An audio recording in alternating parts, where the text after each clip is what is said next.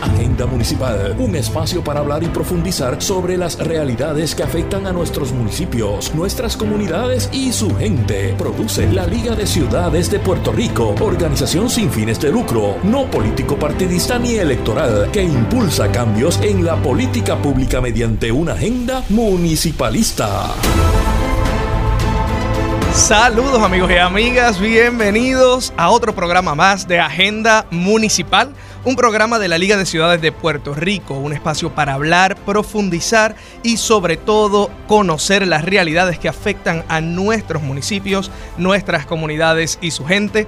Mi nombre es Edgar Gómez, director de operaciones de la Liga de Ciudades de Puerto Rico, una organización... Eh, sin fines de lucro, política, pero no política partidista ni electoral, sino política con P mayúscula, que hablamos de las políticas públicas que queremos trabajar y cambiar eh, a través de nuestra agenda municipalista. Y hemos creado este espacio para comunicar esta agenda pero sobre todo las realidades de los municipios, de su gente y que sin conocerlas, sin hablar de ellos, sin los municipios no existiría el ente de gobierno más cercano a la comunidad y el principal proveedor de servicios esenciales. Si alguno de ustedes están escuchando este programa por primera vez, eh, pueden conocer más de la Liga de Ciudades en www.ligadeciudadespr.com y a través de nuestras redes sociales, Liga de Ciudades PR en Facebook e Instagram. Y conmigo en cabina está Cristina Miranda Palacios, directora ejecutiva fundadora. Saludos Cristina, ¿cómo estás? Estoy entusiasmadísima con este programa hoy porque tenemos una invitada de lujo en el estudio, tenemos invitadas de lujo esperando en el teléfono. Tenemos un alcalde que nos va a hablar de una situación que está bien pendiente en la prensa ahora mismo, así que yo estoy eh, entusiasmada. Es un programa intenso, definitivamente, así que como las realidades de este país que tienen muchísima intensidad, pero también con muchísima importancia. Y con nosotros eh, en, los estudios, en, los controles, está Cristian Pérez, eh, facilitador de la Liga de Ciudades de Puerto Rico. Así que saludos, Cristian. ¿Y qué tenemos ahora, Cristian? El tema de la semana. Así que en efecto el tema de la semana y el tema de la semana es el censo y nuestro conversatorio que tenemos este viernes. Así que Cristina, eh, eh, háblanos un poquito más de qué es lo que va a estar pasando este viernes. Sí, estamos súper entusiasmadas y honradas de que el censo de los Estados Unidos tiene un director latino por primera vez en la historia. Eh, todavía estamos en la época en la que hay que resaltar cuando hay un latino o una mujer dirigiendo algo. Esperemos pronto llegar un momento en el que esa no sea la noticia, pero el director del censo va a estar en Puerto Rico como parte de un evento, de un simposio de y nos pidieron que invitáramos a los alcaldes a eh, una mesa redonda sobre el censo 2020, pero también una mirada al censo 2030, la importancia de los datos en el país para poder tomar eh, decisiones, para poder informar nuestros esfuerzos y bien el censo 2030, los municipios son pieza clave para estar ahí, para asegurar que cada persona se cuenta, porque esos números se convierten en eh, información valiosa para poder dar los servicios necesarios. Así que eso va a ser este próximo viernes a las 2 de la tarde en el Centro de Convenciones de Puerto Rico. La invitación es para alcaldes y alcaldesas. Es un conversatorio de una hora con el director del censo para empezar esta conversación. Definitivamente, y, tiene muchísima importancia, Cristina, como dices, y a, a los alcaldes que nos escuchan. El censo determina la cantidad de dinero y de fondos federales que un municipio puede recibir y a los que puede aspirar. Así que esto, es eh, esto sumamente importante. Si usted nos está escuchando y, dice, bueno, yo quiero que mi alcalde esté ahí, eh, llame a su alcalde, déle un, recordatorio, alcalde, participe del, conversatorio que va a tener la Liga de Ciudades con el censo eh, de los Estados Unidos. Y hablando del censo, tenemos dos invitadas de lujo que, que nos van a hablar de esta experiencia del censo. Y en primer lugar, eh, queremos presentar a Lorena Molina Irizarri, directora de operaciones del Census Innovation Lab del Censo de los Estados Unidos. Saludos, Lorena, ¿cómo estás? Lorena viene por ahí, es que está contabilizando los datos. en lo que llega Lorena. Eh, me escucha. Ahora. yo estaba diciendo que estabas contando datos, era. pues sí, no, gracias por tenerme en la programación de hoy, muy entusiasmada de, colaborar con ustedes, ¿verdad? Y, de compartir más información sobre, sobre los esfuerzos de la Oficina del Censo Federal. Súper, súper, Lorena. Lorena, eh, bueno, estábamos hablando eh, que este conversatorio es un conversatorio sumamente importante y es una oportunidad única para los alcaldes eh, poder tener una conversación de tú a tú, ¿no? Con el primer director latino del censo y, y, más que todo de hablar de la importancia y las necesidades que tienen los alcaldes respecto a los datos. pero, ¿qué tú entiendes que van a estar, que se va a estar discutiendo y cuál es ese beneficio añadido para los alcaldes? Definitivamente, pues mira, eh, no solamente vamos a estar hablando sobre pues la información que proporciona la oficina del censo, ¿verdad? Y las estadísticas sobre Puerto Rico, eh, los datos que se están que se están haciendo públicos, ¿verdad? No solamente desde el, desde el censo 2020, eh, sino pues cuál es la trayectoria a seguir para que haya un conteo completo de la población en el censo del 2030. pero también es una oportunidad para los alcaldes, alcaldesas y los representantes municipales de compartir sus experiencias de, de, pues cómo, cómo, cuáles son las necesidades de datos, pero también cómo utilizan estos datos en su toma de decisiones eh, y, y cómo poder eh, pues participar con las comunidades en el censo eh, del 2030, pero muchos otros temas como el censo económico que se está llevando a cabo ahora mismo, que es para los pequeños eh, negocios, medianas empresas, eh, que sabemos que tenemos eh, pequeñas y medianas empresas en todo Puerto Rico, y a veces ese mensaje viniendo de la misma comunidad y de los municipios es muy importante porque esto nos da toda la data económica que es importante para Puerto Rico para entender verdad el crecimiento económico, la fuerza de participación laboral, muchos otros temas que son importantes a todos los niveles de gobernanza eh, pero también somos el principal proveedor de datos sobre, sobre no solamente la población, sino la economía del país. Así que eso es muy importante. Correcto. Oye, Lorena, yo recuerdo que a principio, yo, yo siempre digo que, que, esta es nuestra segunda temporada en Agenda Municipal y en nuestra primera temporada una de las cosas que hablamos es de los índices de vulnerabilidad, que fue un producto que se trabajó con esta data de los censos del censo y que Puerto Rico fue incluido eh, en ese ejercicio de data y que es ejemplo ¿no? de, de los datos que pueden los municipios utilizar en su proceso de redacción de propuestas, en su proceso de toma de decisiones en el día a día. Eh, así que Lorena, vamos a seguir hablando, pero quiero presentar también a nuestra eh, próxima invitada con quien queremos... yo la ah, quiero presentar. Pues, pues discúlpame, Cristina va a presentar a nuestra próxima invitada con quien queremos que, que continuemos dialogando junto, eh, junto contigo en este tema de... Sí, Lorena, y contigo hablo todo el tiempo. Lo que pasa es que me toca presentar a la doctora Bárbara Badía Resach. Ella es profesora de afrolatinidades en el Departamento de Estudios Latinos de San Francisco State University y además es integrante del colectivo ILE, que si me preguntan a mí, yo pienso que es uno de los colectivos más importantes que hay en Puerto Rico, adelantando conversaciones sobre equidad, justicia, pero también sobre cómo nos vemos. Así que, Bárbara, bienvenida aquí a Agenda Municipal. Este es tu espacio. Hola, saludos a toda la radio audiencia. Muchísimas gracias por la invitación. Qué bueno. Para mí estar con Gracias. Bárbara, queríamos tener esta conversación contigo y con Lorena a la vez, porque Lorena representa el gobierno federal, ¿verdad? La importancia de cómo se toman los datos y por el otro lado, ustedes con el colectivo ILE eh, lanzaron una de las campañas más lindas y más eh, brutales que yo he visto, que es en el censo donde me pongo, y logró grandes cosas, ¿no? Y, impulsó importantes conversaciones que tienen que continuar. ¿Por qué no nos hablas un poco eh, de lo que es esa campaña de cara, eh, de cara al censo en el censo donde me pongo? Por supuesto, quiero mencionar, ¿verdad?, que Colectivo ILE lleva trabajando la lucha antirracista en Puerto Rico por tres décadas, por 30 años. Así que este trabajo, pues, es un trabajo que, que viene, ¿verdad?, históricamente, ¿no? O sea, es un trabajo antirracista en Puerto Rico y Colectivo ILE pues lleva 30 años y en el, en el censo del 2000, cuando se decidió incorporar nuevamente la categoría de raza, el gobierno de Puerto Rico no disputó esas categorías, así que simplemente fue la traducción del inglés al español de las tres principales categorías raciales y entonces pues eso no tiene nada que ver con cómo nosotros y nosotras nosotros nos vemos en Puerto Rico y nos identificamos racialmente. Y conocemos los datos del 2000, ¿verdad? Donde un 80% de la población dijo que era blanca sin ninguna mezcla, a pesar de que nuestra eh, el mantra es que somos la mezcla de tres razas, etcétera, etcétera, ¿no? Eh, ahí, después de esos resultados que fueron completamente eh, risibles, ¿no? De que el 60% fuera eh, exclusivamente blanco, más blanco que cualquier otro país nórdico, ¿no? así que en el censo para el 2010, Colectivo le hizo su primera campaña mediática que se llamó El censo dice que eres blanco y tu abuela qué dice.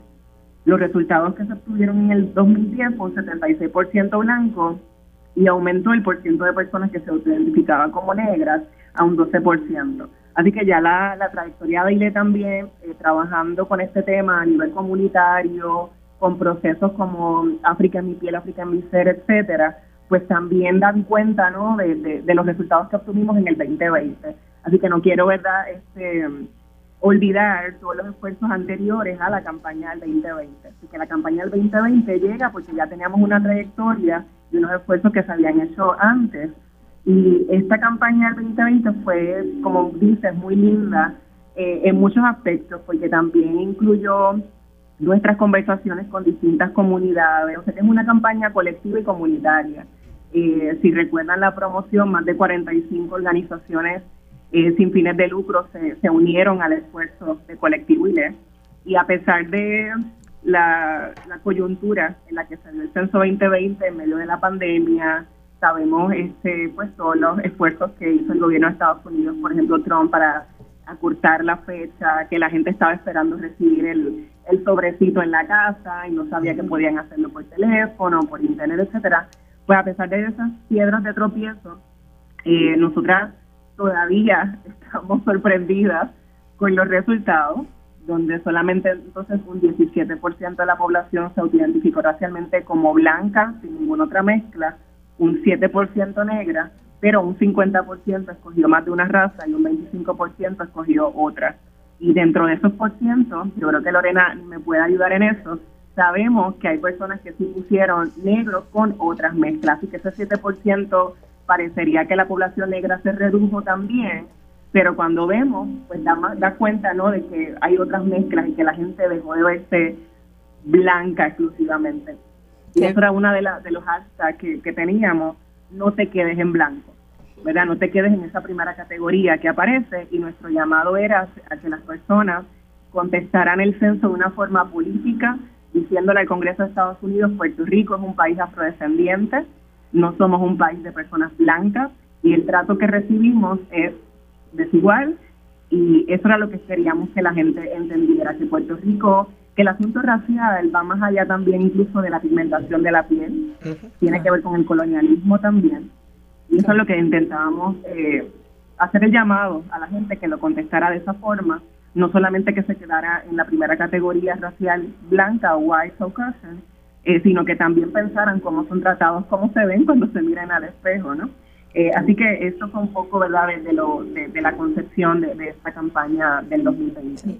Y tengo que decir que para nosotros los resultados, o sea, lo que se logró con esa campaña realmente, como tú dices, fue histórico. Creo que una de las cosas más importantes es propiciar estas conversaciones que se están dando sobre lo que significa eh, eh, esto en Puerto Rico, cómo lo contestamos. Entonces, tenemos a Lorena aquí.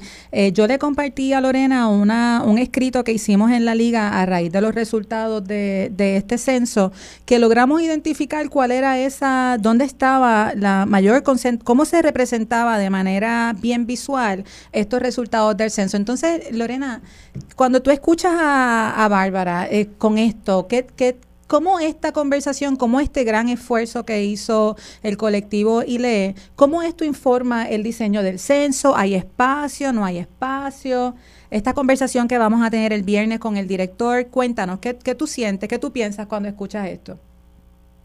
Pues de hecho, uno de los, de los temas más importantes que el censo toma eh, ¿verdad? Muy, muy en serio y prioriza mucho es que las comunidades y los, las organizaciones, no solamente sin fines de lucro, ¿verdad? las eh, organizaciones filantrópicas, pero eh, académicos, eh, investigadores, eh, todas esas voces también importantes para informar cómo el censo eh, ejecuta, ¿verdad? Emplea las operaciones en las cintas, en los ciertos pues localidades, ¿verdad? En este caso en la jurisdicción de Puerto Rico como territorio, porque como muy bien dice Bárbara, las personas se autoidentifican basados pues en, su, propia experiencia.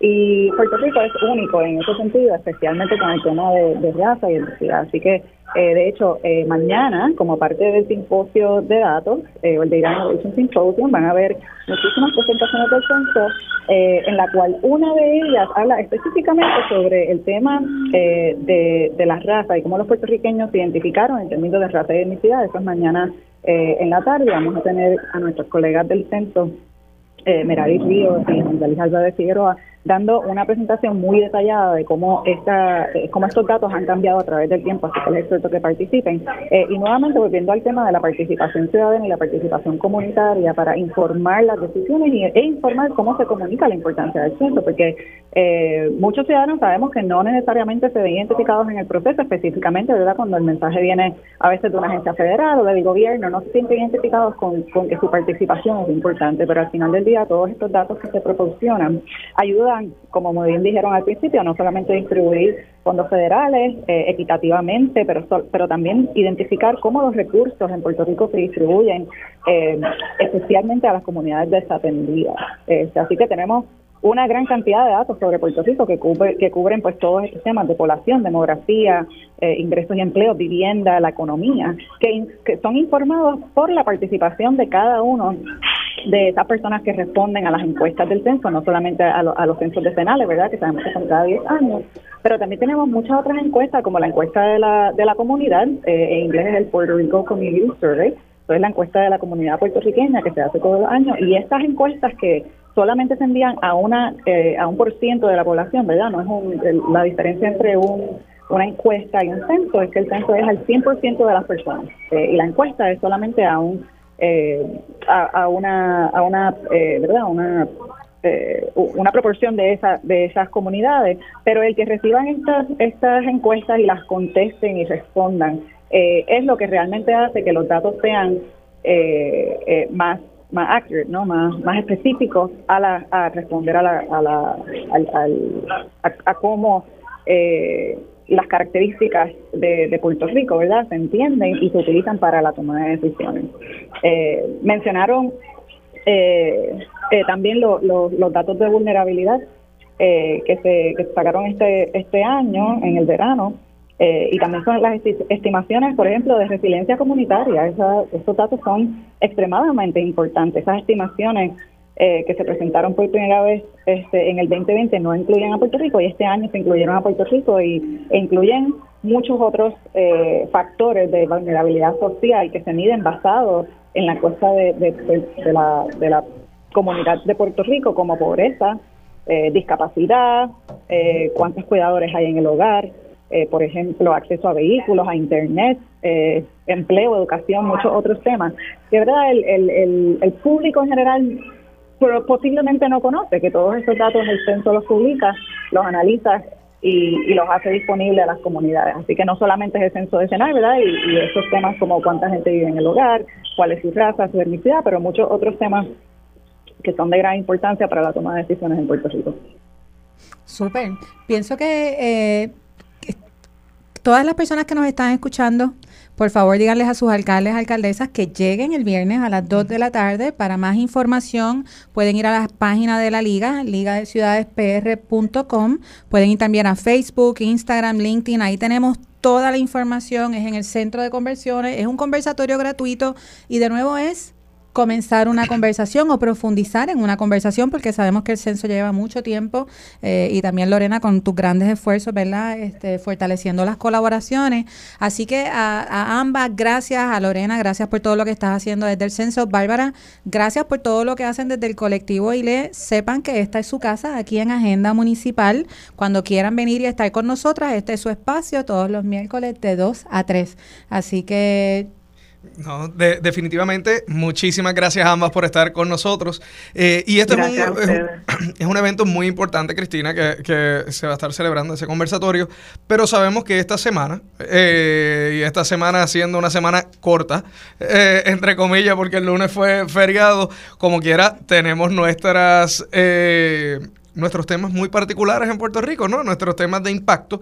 Y uno de ellos es el impuesto al inventario y la carta de la Junta de Control, eh, de, Control Fiscal eh, al presidente de la Cámara. Sí, yo creo que es que la, quizás en la Junta de Control Fiscal no ven los datos del censo y no entienden la realidad sociodemográfica, económica del país, ¿verdad? Y no entienden tampoco cómo accionan los municipios.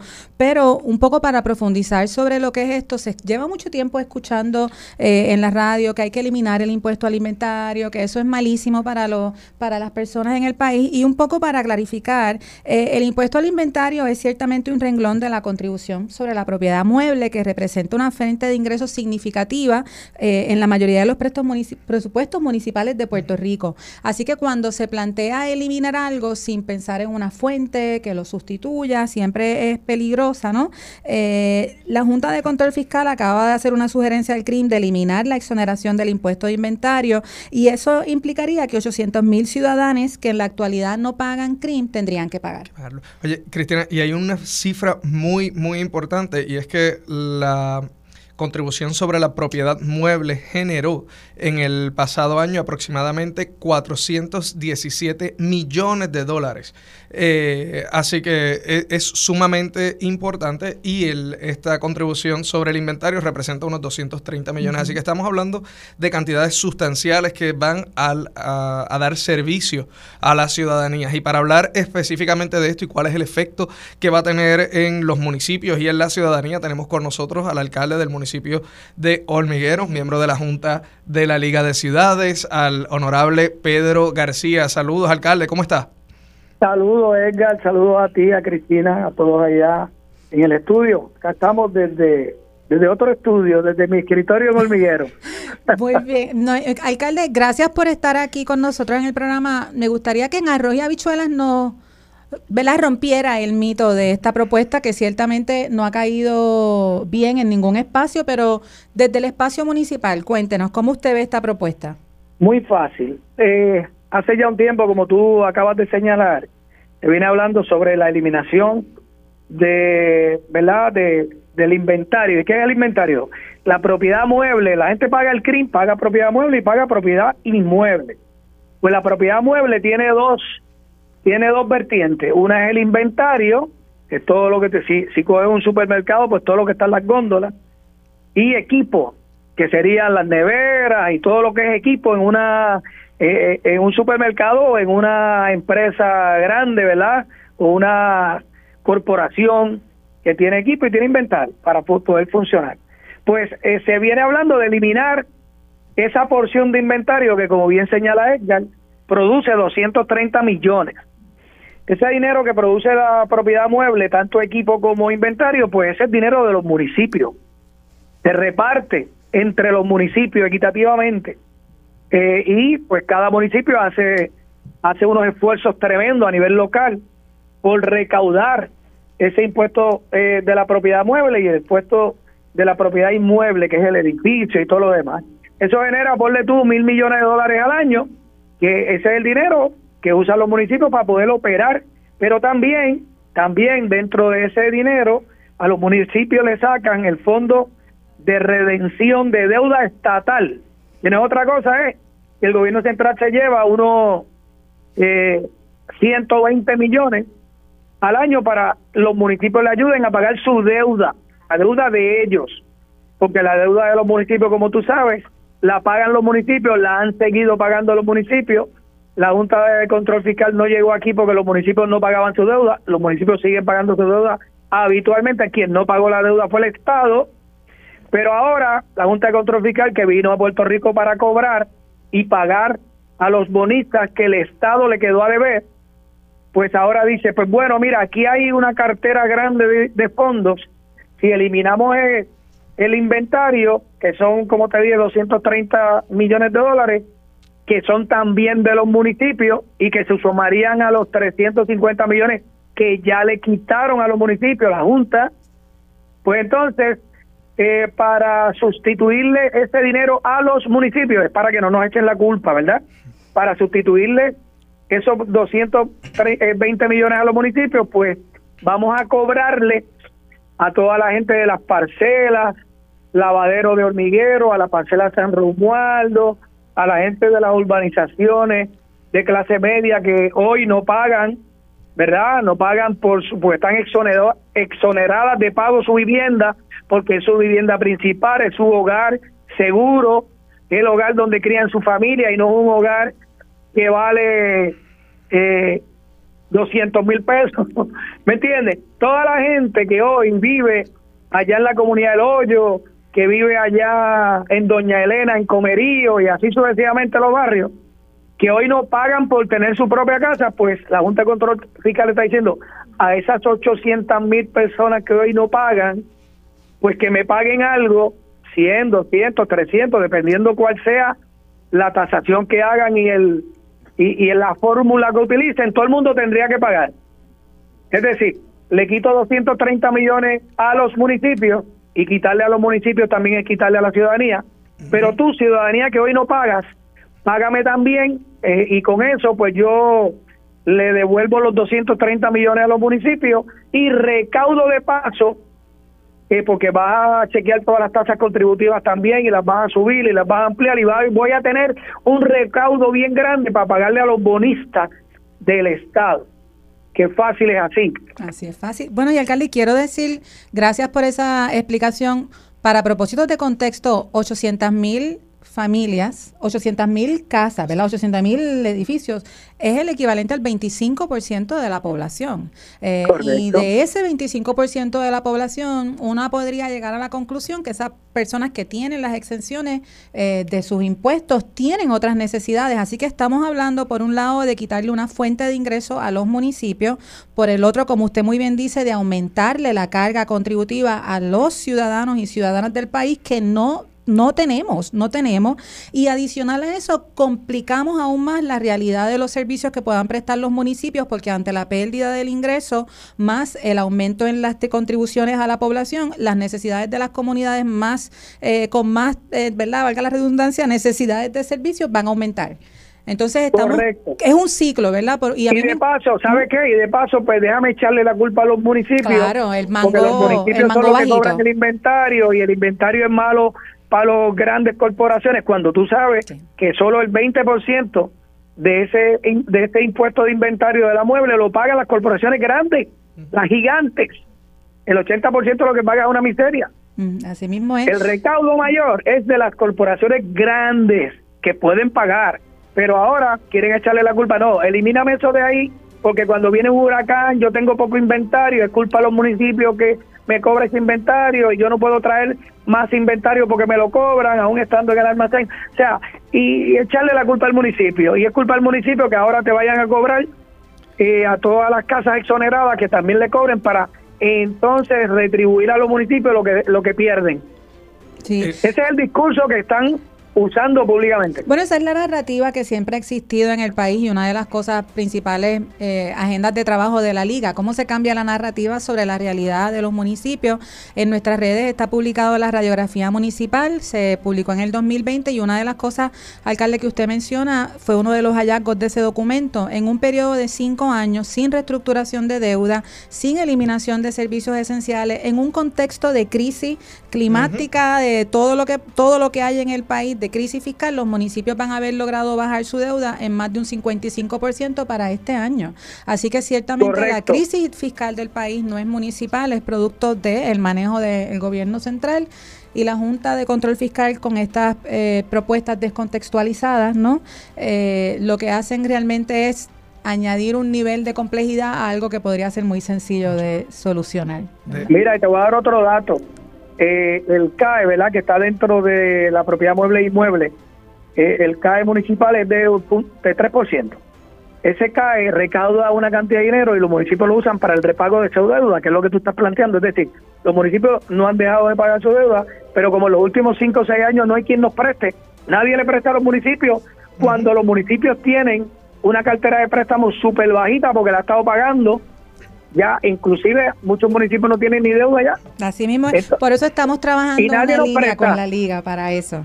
Nadie nos presta un centavo cuando necesitamos dinero para obra pública municipal, para reconstrucción de nuestras carreteras y tenemos línea de pago a través del CAE, pero no tenemos quien nos preste porque el banco quebró y con el banco cuando lo quebraron, lo, que, lo quebraron, ¿verdad? La lo, quebraron, y quebraron la autoridad de, de la autoridad de financiamiento municipal. Alcalde, nos tenemos que ir a una breve pausa, no se nos retire y, retomamos este tema. Eh, así que si no, se queda en línea, están escuchando Agenda Municipal, un programa de la Liga de Ciudades de Puerto Rico, transmitido por Radio Isla 1320 y diferido por Borinquen Radio 680. Quédense en línea y nos vemos en breve. Cristian.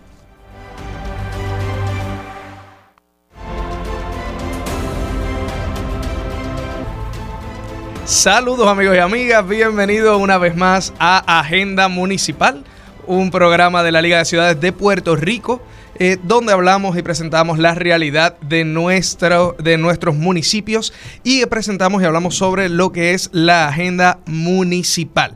Muy importante, estamos en línea con el alcalde de municipio de Hormiguero y miembro de nuestra junta de alcaldes, eh, Pedro García, y estábamos hablando, alcalde, sobre esta situación muy eh, importante que es, es el impuesto al inventario y esa eliminación que propone la Junta de Control Fiscal.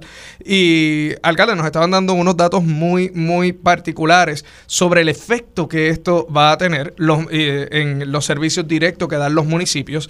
Y, Cristina, no sé si tú quieres... Sí, yo quería, ¿verdad? Porque tenemos Tuvimos al censo antes de la conversación con el alcalde. Tenemos aquí en los estudios a Solimar Luna de la Agencia de Protección Ambiental Oficina de Puerto Rico. Tengo que decir que la EPA es la agencia federal con la que la liga más colabora en Puerto Rico porque tiene un equipo espectacular eh, y Solimar es la directora del proyecto Brownfields. Eh, así que, alcalde, yo quería hacer una pregunta un poco si de, de su espacio municipal, esta conversación con el censo, esta conversación con la EPA sobre los brownfields y estas propuestas de la Junta de Control Fiscal, ¿usted las ve como que están todas, como que hay una relación, ¿verdad? Entre lo que pasa en el municipio, lo que pasa en el censo, lo que pasa con brownfields. ¿Cómo, ¿Cómo usted ve esto que está pasando en el país y cómo usted como alcalde se posiciona en todas estas conversaciones?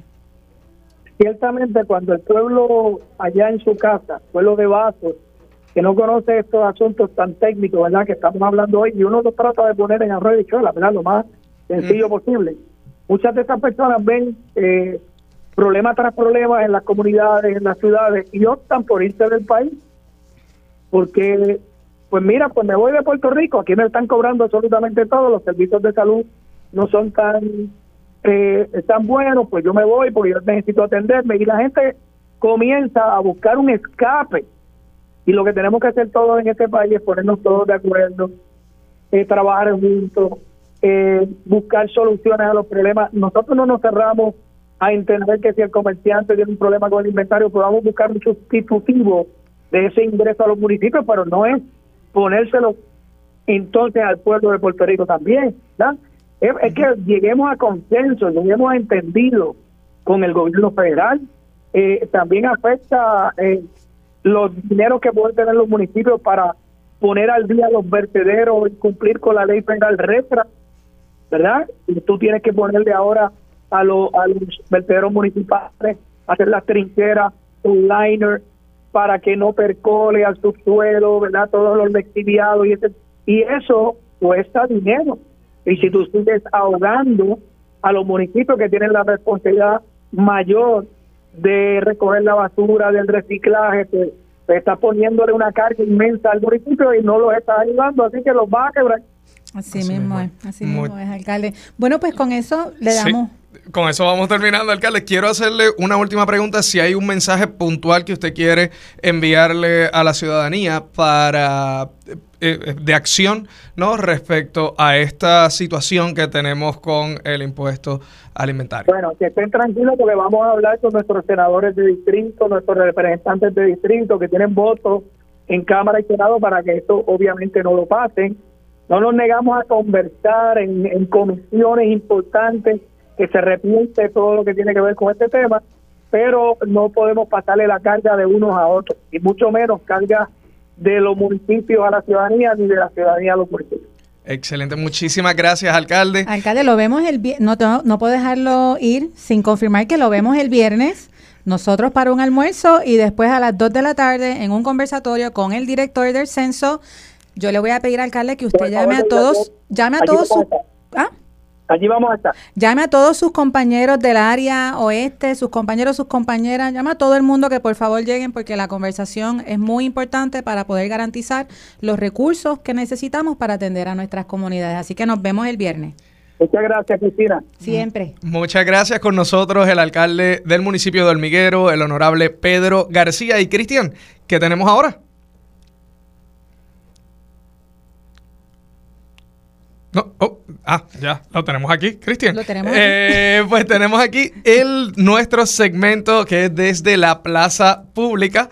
Y con nosotros Solimar Luna Díaz, directora del proyecto Brownfields en la Agencia para la Protección Ambiental de los Estados Unidos. Solimar, buenas tardes, ¿cómo estás? Buenas tardes ustedes, todo bien hasta ahora, gracias por la invitación. No, gracias a ti por estar acá con nosotros. Eh, y para nosotros es sumamente importante que, que estés con nosotros eh, participando porque que creo que eh, la EPA tiene, Brownfield tiene unos talleres para los municipios. Sí, eso es correcto. Tenemos varios talleres eh, próximamente, el mes de octubre.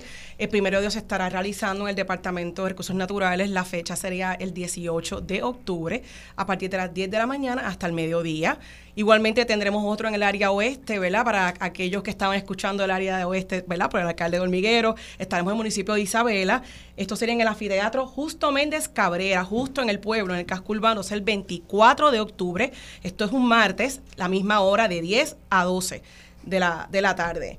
Eh, y el enfoque de estos talleres realmente es enfocarlo en dar más información sobre el proceso para radicar propuestas, pero también estaremos ofreciendo un trasfondo de lo que es el programa de Brownfields, que para aquellos que no estén necesariamente listos para radicar propuestas, pues podrán realmente aprender del proceso para que el próximo año entonces puedan radicar propuestas. Eh, y esa es nuestra primera pregunta, porque obviamente tenemos alcaldes que están escuchándonos, pero también hay ciudadanía y a veces se habla de brownfields, aparecen los posters y los ciudadanos lo ven, pero, pero ¿qué es brownfields? Así que eso es una pregunta, todo el mundo la tiene, es una pregunta muy buena, especialmente porque la palabra brownfields viene como marrón, Un campo significa, ¿qué como, ¿qué, ¿qué, es esto? Bueno, realmente hemos, hemos trabajado varios meses y años realmente, tratando de buscar una, una definición en español pero decidimos mejor dejarlo en inglés, porque verdaderamente puede confundirse más, pero y, darle que entonces el público general y también este, nuestros gobiernos, ¿verdad? Municipal y estatal,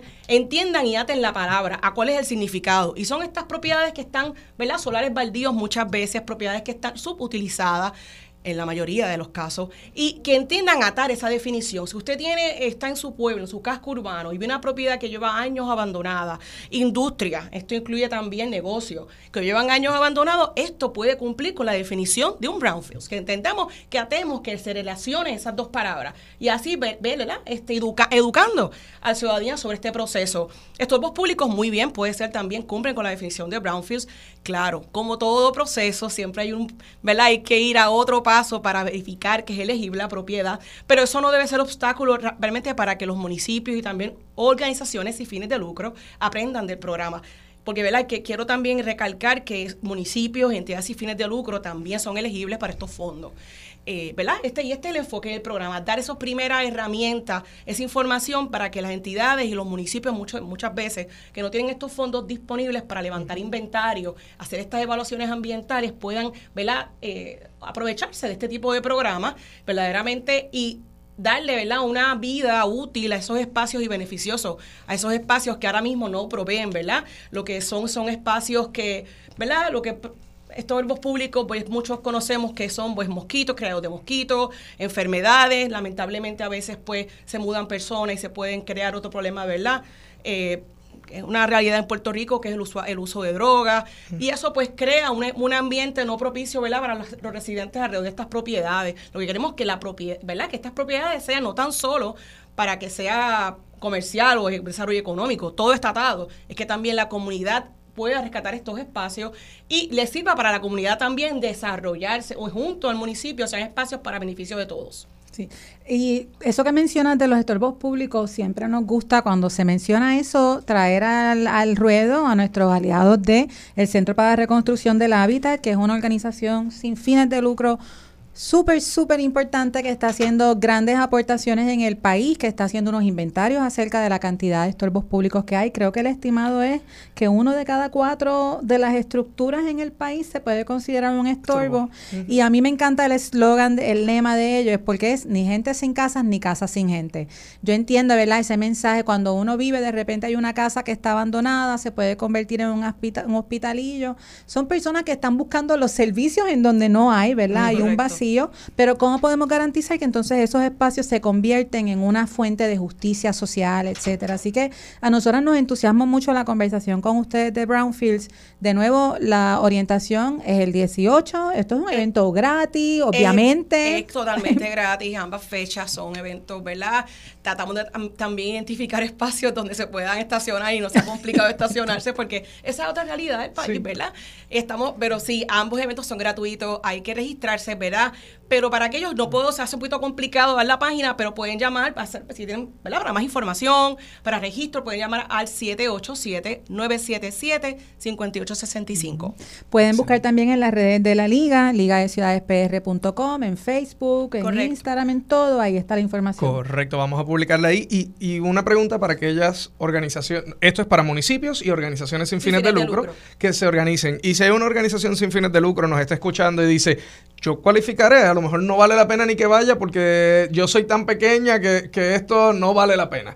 Eh, ¿Debe ir como quiera orientarse? Siempre pienso que eh, aprender es una herramienta y si puede ir allí se expone otra información que también tratamos de brindar y como muy bien ustedes mencionaron al principio, los datos del censo son muy importantes, pero también que esos datos y aprenda la comunidad cómo funcionan los procesos de solicitud de fondos es importante.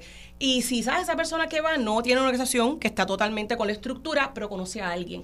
Y esa es la manera en que queremos que se lleve la información, que no tan solo, ¿verdad? Si usted tiene interés en el tema, para mí eso es suficiente para que esa, esa oportunidad, para que puedan aprender del programa y puedan llevárselo a personas que ellos entiendan que puedan solicitar.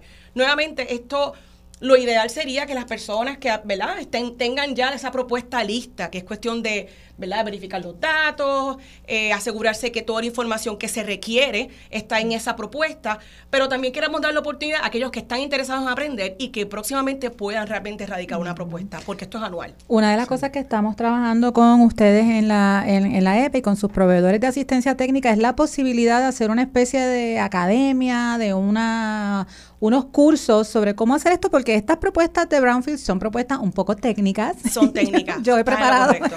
Son, propue- son propuestas Un, un poco. un Sí, poco, un poco, de acuerdo. un poco técnicas. Eh, sin embargo, o, a- o, ¿verdad? O sea, no, sin embargo, son propuestas técnicas, pero son propuestas súper, súper importantes por lo que aportan al país. Así que cuéntanos un poco de cuál ha sido el impacto de Brownfields en Puerto Rico, qué municipios tienen. Y supongo que nos faltan muchos municipios por cubrir, o sea que hay, hay oportunidad. Hay oportunidad, estoy de acuerdo. Bueno, ahora mismo tengo, tengo datos, tengo que buscar en todos los papeles que tengo aquí, pero sí se han otorgado 40 subvenciones. Desde el inicio del programa, estamos hablando desde 1995. Sí es un programa que nuevamente quiero recalcar que no es un programa que son fondos este, ¿verdad? De, de recuperación, son fondos recurrentes, todo lo contrario, que vienen desde... desde 1995 fue el primero en Puerto Rico, hasta el año pasado, que se otorgaron cuatro subvenciones a cuatro municipios, Aguas Buenas, Ay Bonito, eh, Corozal y Las Piedras. Pero sí tenemos ¿verdad? otros municipios que han recibido estos fondos y los fondos van dirigidos a hacer inventario y a hacer evaluaciones ambientales fase 1 y fase 2. ¿Qué significa eso? La fase 1 es enfocada a identificar si hay un problema ambiental en el área. De no ser necesario, ¿qué significa? Que esa percepción que se pudo haber tenido, ¿verdad? Porque esta propiedad está abandonada, eso estuvo, se ve mal, Era una hay gasolinera. sospecha, la gasolinera. Dicen, ah, pues mira, si no había ningún problema, pues entonces vamos a vender. Entonces el municipio quizás ahí se atreve porque hay una preocupación.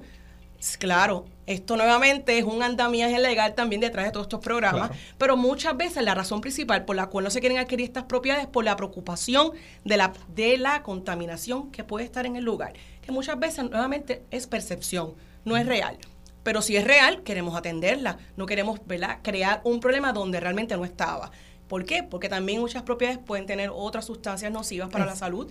que Eso te iba a preguntar, Sí, plomo, plomo, pintura base de asbestos, en plomo. Puerto Rico hay mucho asbesto. Asbesto en, en techo, en las losas, ¿verdad? De las residencias y en los, como mencionaste, gasolineras. Los tanques cerraron, no cerraron bien, la gasolinera cerró.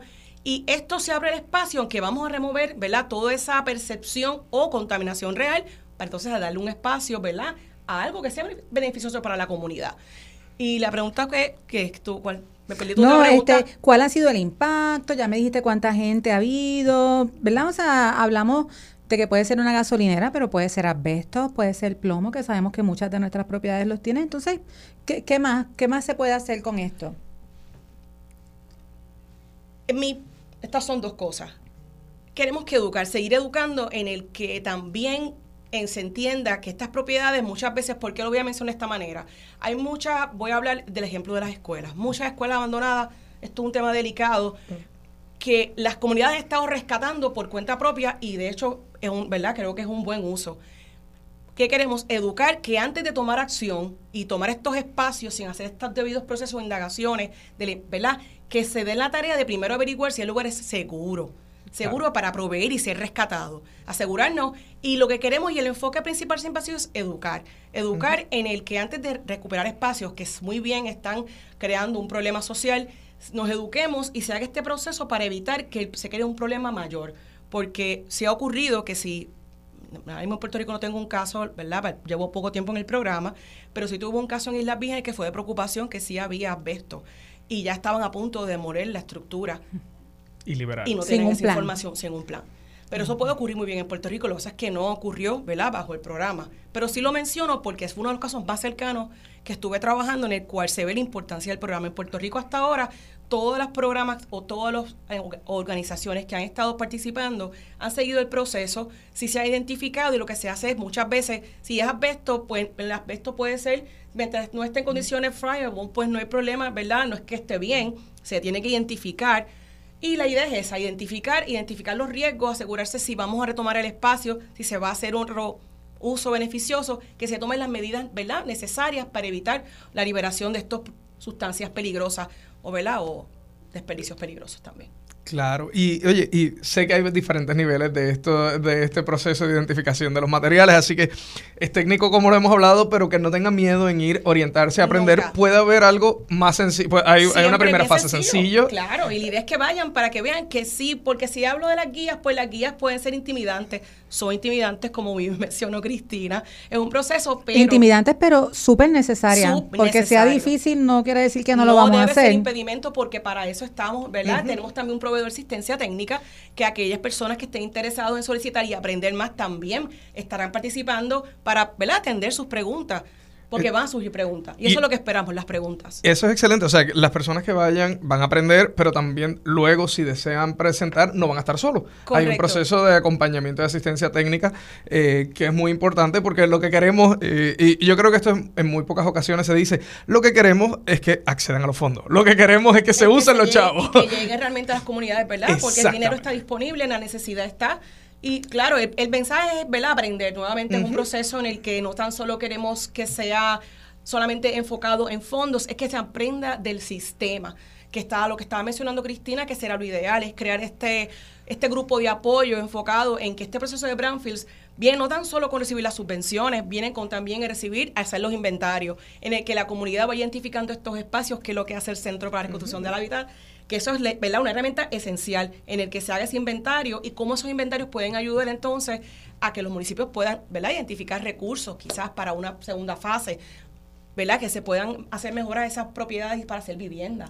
Las necesidades son infinitas. Lo que queremos enseñar es el proceso, qué herramientas existen, además de las subvenciones, para atender este tipo de necesidad que están realmente en todos los municipios. Pues yo creo que es importante continuar la conversación contigo, Solimar, con nuestra compañera, con Sonia Cosme de la compañía de asistencia técnica pienso que esta, qué bueno que están aquí. Es una gran oportunidad de fondos que ciertamente en Puerto Rico se podría maximizar de mil maneras.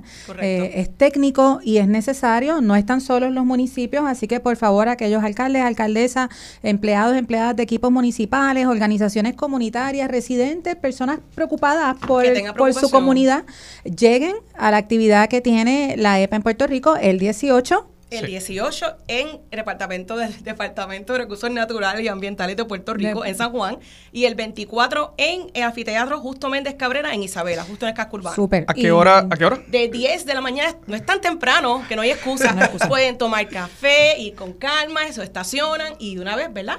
Eh, se unen a nosotros y hacen todas las preguntas que sean necesarias para que puedan de aprender del programa. Perfecto, o sea, de 10 de la mañana hasta... 12. De 10 a 12 de la mañana y si quiere la, si las personas quieren más información, ¿a qué número pueden comunicarse? Al 787-977-5865. Una vez más, por favor. 787 Con el tono. 977 5865.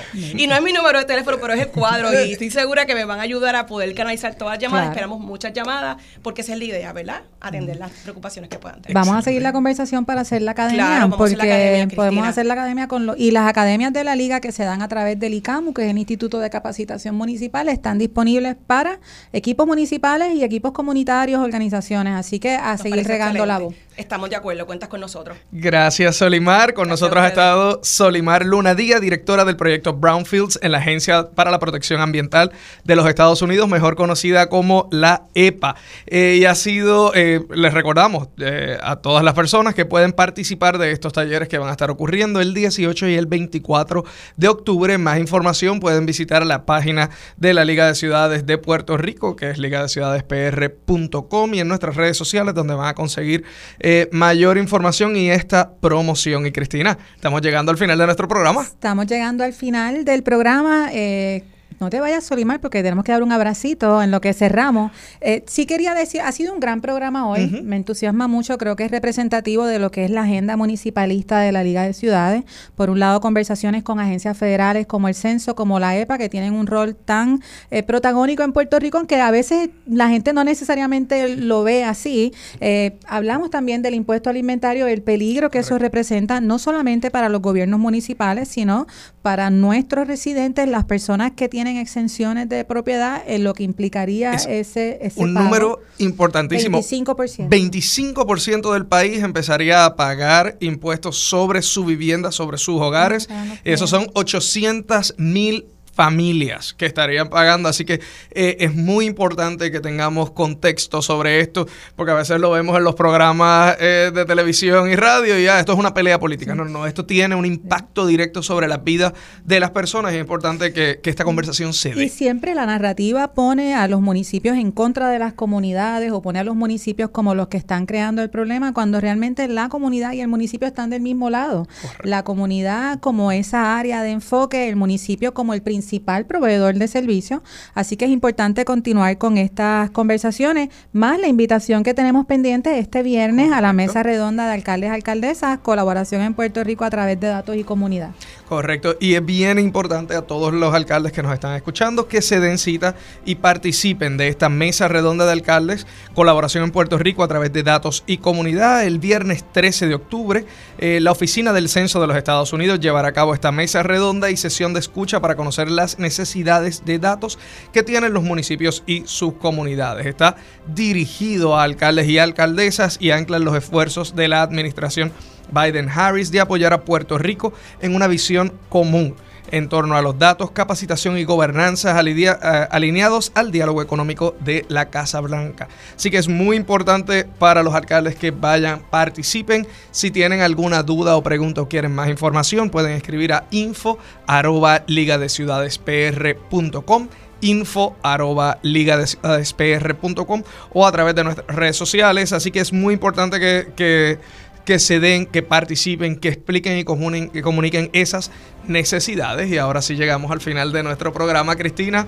Este ha sido Agenda Municipal, un programa de la Liga de Ciudades de Puerto Rico, transmitido a través de Radio Isla 1320 y Borinquen Radio 680. Recuerden que nos pueden encontrar en nuestras redes sociales como eh, Liga de Ciudades PR en Instagram, Twitter y como Liga de Ciudades de Puerto Rico en Facebook. Pueden escribir y encontrar nuestro canal de YouTube y visitar nuestra página de internet ligadeciudadespr.com. Buenas tardes y que tengan, eh, bueno, un- Una, una, tarde gran semana. no, una tarde municipalista. Una tarde municipalista. Llévatelo, Cristian.